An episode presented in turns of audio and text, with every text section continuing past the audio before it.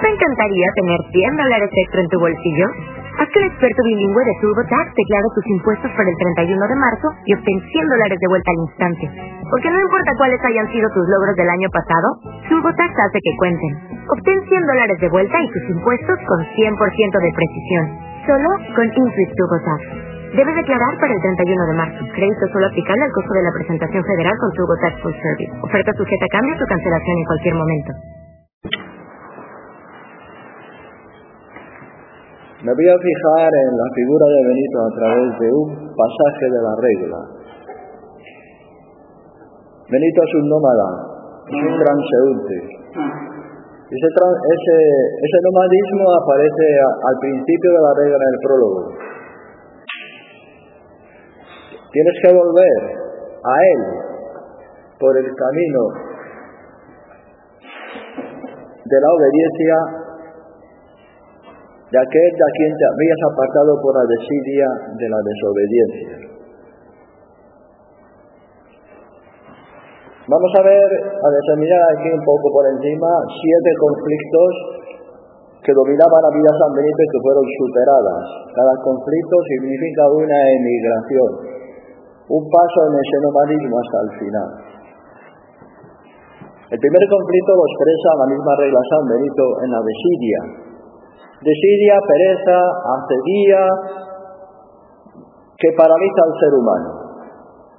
Está en Roma, la situación de los romanos, como lo describe San Gregorio, es parecida a la de hoy. Una especie de descorazonamiento, de desorientación, de aburrimiento, de corrupción generalizada. Benito está en Roma. Tiene dos opciones, quedarse o marcharse. Quedarse, bueno, es desidioso, es lo más cómodo y acepta como los patriarcas, Abraham y el mismo Moisés, marcharse. Es decir, romper. El primer conflicto lo tiene él y se marcha, según San Gregorio, con su nodriza. Es el primer paso del gran desprendimiento de Benito de la sociedad para mantenerse a distancia de ella y en cierto modo juzgarla, no la juzga con palabras, sino con su propio comportamiento. La ciudad romana es la ciudad europea de hoy en día. Por eso San Benito es el patrón de Europa. Cuando está fuera de la soledad viene el segundo conflicto. El conflicto es el conflicto de la fama. Está con su nodriza, se le rompe la criba a la nodriza, porque se le cae de la mesa en dos trozos. Y Benito hace el gran milagro de, reintegrar, de re, recuperar esa, esa criba. La fama cunde por todo el lugar, ponen la criba en, en, un lugar aparatoso para que todo el mundo lo vea la gente y Benito no lo soporta. La gran fama, el renombre, no lo soporta y Benito se va, deja la, a la nodriza y se va él solo. La fama, el renombre, la pura apariencia exterior, la vence Benito. Es la primera, el segundo, el segundo paso de su vida nómada, como patriarca y como, como, como incluso como legislador, Moisés. Tercer conflicto es la no integración consigo mismo. Benito está en la soledad, se dirige hacia Subiaco y allí se le aparece una mujer muy atractiva.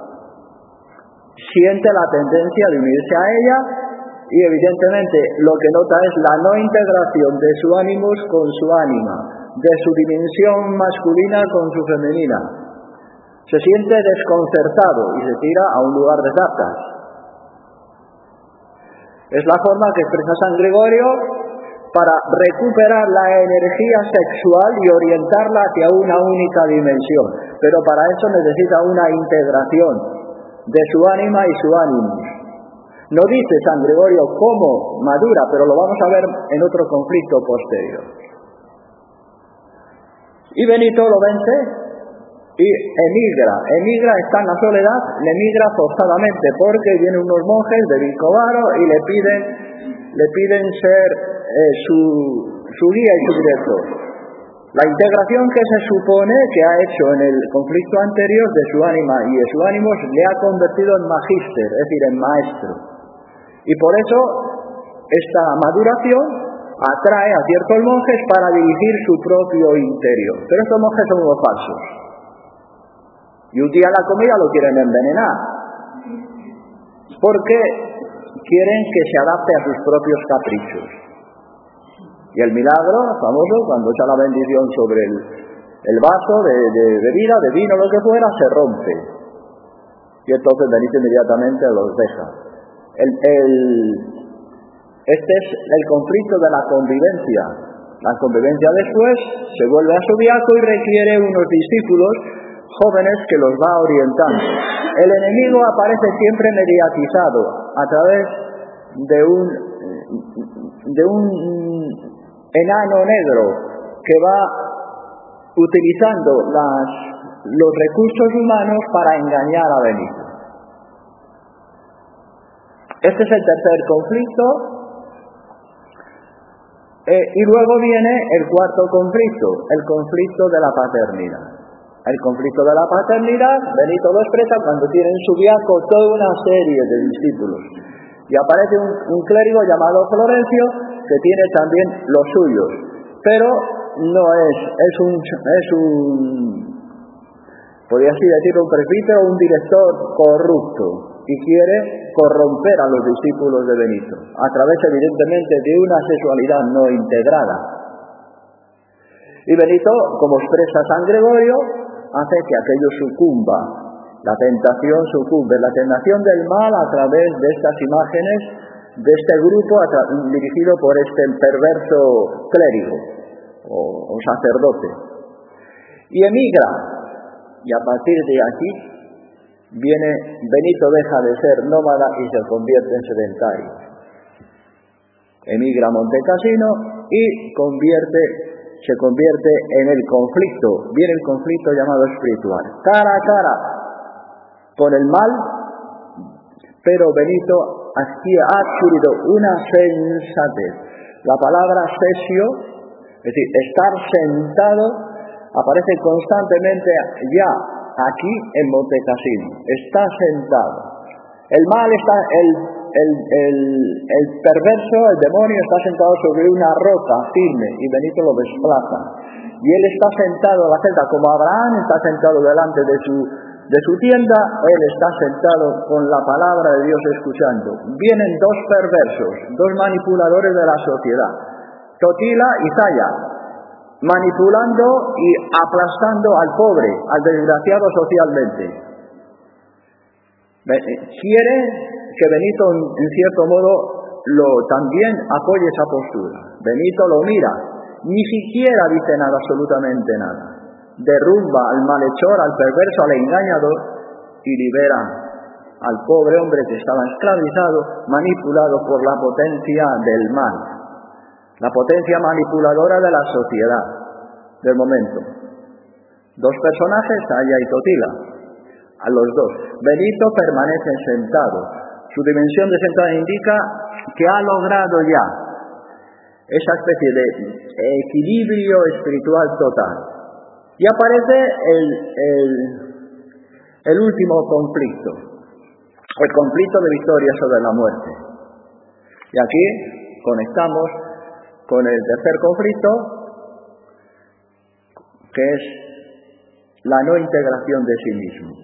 Allí Benito no estaba integrado con su ánima, es decir, con su dimensión femenina, no estaba totalmente equilibrado.